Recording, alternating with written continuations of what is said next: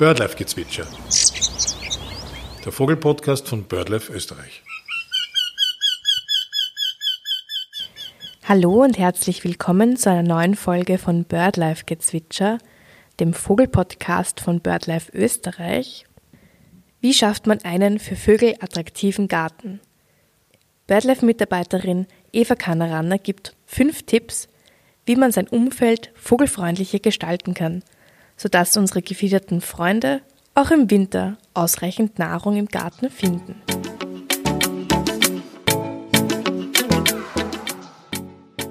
Ja, auch in der kalten Jahreszeit ist der Garten natürlich Lebensraum für Vögel und man kann schon im Herbst einiges machen oder vielleicht besser gesagt unterlassen, äh, um den Garten auch im Winter für Vögel attraktiv zu machen und so vor allem für ein natürliches Nahrungsangebot zu sorgen. Denn es ist natürlich äh, auch für Vögel im Winter sehr wichtig, dass sie ihre natürliche Nahrung finden. Und äh, das Futter am Futterhaus, das kann immer nur eine Ergänzung sein.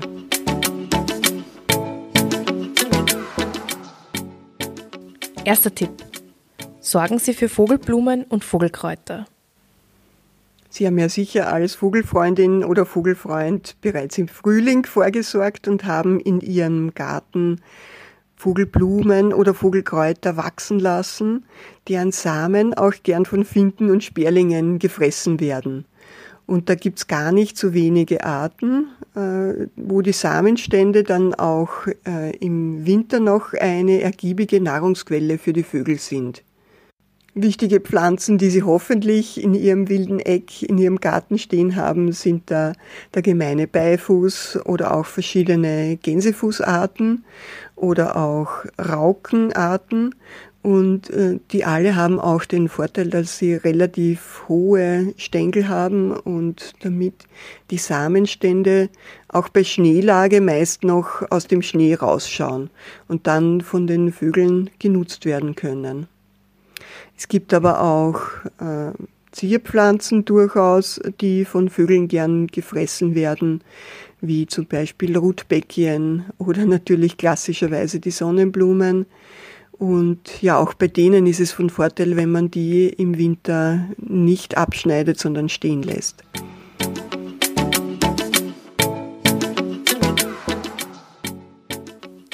Wahren Sie den Insektenreichtum? Ein weiterer Grund, warum man äh, Stauden im Herbst stehen lassen sollte, ist, dass in vielen Stängeln, äh, die hohl sind oder die markhaltig sind, äh, auch Insekten überwintern. Also es gibt viele Insektenarten, die legen ihre Eier in hohle Stängel hinein und die Puppen oder die Eier überwintern da. Und ja, wenn man diese Stängel dann stehen lässt, dann können die Insekten im nächsten Jahr schlüpfen und ja, man hat schon wieder was für den Insektenreichtum im Garten getan. Für die Insektenfresser unter den Vögeln ist es natürlich auch im Winterhalbjahr wichtig, dass sie ihre natürliche Nahrung vorfinden und ja, den Insektenreichtum nicht nur im Winterhalbjahr, sondern allgemein kann man natürlich dadurch fördern, dass man im Herbst äh, schon äh, wichtige Strukturen schafft, in denen Insekten auch gut überwintern können. Also dazu zählt ein Laubhaufen in einer Ecke zum Beispiel oder lassen Sie einfach äh, in einem Bereich des Gartens unter einem Baum oder einem Strauch die Laubstreu einfach liegen äh, auch ein Reisighaufen oder wenn Sie den Strauchschnitt äh, in einer Ecke aufschichten oder auch äh, Totholz dort liegen lassen oder auch ein Komposthaufen. Äh, auch das äh, schafft Überwinterungsmöglichkeiten für Insekten und in Folge dann ein natürliches Nahrungsangebot für die Vögel. Dritter Tipp. Fruchtfresser nicht vergessen. Auch an die Fruchtfresser unter den Vögeln kann man natürlich im Herbst denken. Also an die Drosseln, an die Amsel, an die Starre oder vielleicht sogar an den exotischen Seidenschwanz, der in manchen Wintern zu uns kommt. Und da gibt es einen ganz einfachen Tipp. Lassen Sie ihnen einfach ein paar Äpfel oder sonstige Früchte von Ihrer heurigen Ernte über.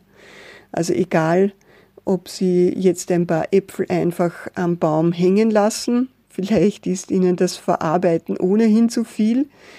Und ja, diese Äpfel werden dann ganz gern im Winter von den Drosseln gefressen. Oder sie haben Falläpfel, die schon ein bisschen angefault sind äh, und werfen die dann auf den Komposthaufen. Das ist im Winter wirklich bei den Vögeln sehr beliebt. Vierter Tipp. Decken Sie jetzt schon den Tisch für das kommende Jahr. Sie können aber natürlich jetzt im Herbst schon weiter vordenken und äh, bereits den Tisch für Ihre Vögel für das nächste Jahr oder für die kommenden Jahre decken. Und zwar indem Sie jetzt äh, noch Vogelgehölze pflanzen. Also Sträucher, Bäume oder Kletterpflanzen, deren Früchte von Vögeln wie den Drosseln, der Amseln oder auch vielleicht dem exotischen Seidenschwanz, der nur in manchen Jahren zu uns kommt im Winter, dann gerne gefressen werden. Und da gibt's eine ganze Menge an heimischen Sträuchern und Bäumen, die man äh, pflanzen kann. Also das kennen Sie sicher, äh, die Heckenrose mit ihren Hetscheln äh, im Winter aber auch die Vogelbeere, das ist eine ganz wichtige Vogelpflanze und wird von sehr vielen Vogelarten gefressen. Auch der schwarze Holler ist eine Strauchart, deren Beeren von sehr vielen Vogelarten gefressen wird. Und nicht vergessen sollte man auch den Efeu. Das ist eine Kletterpflanze.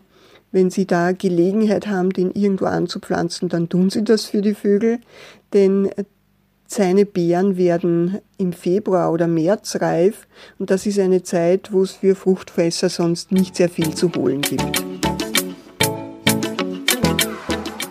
Fünfter Tipp. Scheiden Sie jetzt Hecken, nicht aber zur Brutzeit. Wenn Sie bereits eine Vogelhecke in Ihrem Garten haben, dann ist jetzt der Herbst die richtige Zeit, sie zu schneiden.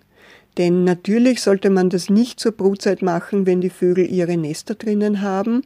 Da würde man die Bruten stören oder die Vögel sogar zum Aufgeben bringen.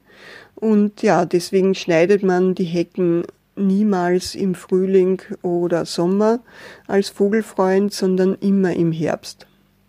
Und das Schneiden der Hecken ist äh, jetzt für die Vögel gar nicht so schlecht, denn dadurch werden sie äh, nach außen dichter und innen haben dann die Vögel einen sicheren Brutplatz. Also das heißt, natürlich haben Naturhecken eine Berechtigung, die äh, ganz so wachsen dürfen, wie sie wollen, wenn man den Platz dafür hat. Aber geschnittene Hecken bieten durchaus auch gute Brutplätze für die Vögel.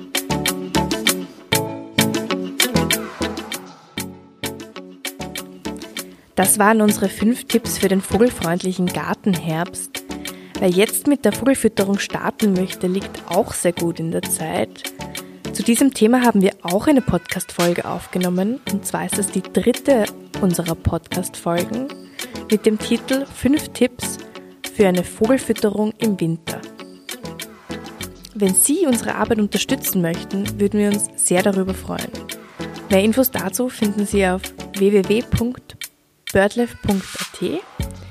Bitte abonnieren Sie weiterhin den Podcast und senden Sie uns auch gerne Feedback. Wir wünschen viel Spaß bei der weiteren Vogelbeobachtung und natürlich viel Spaß bei der naturnahen Gartengestaltung. Bis bald!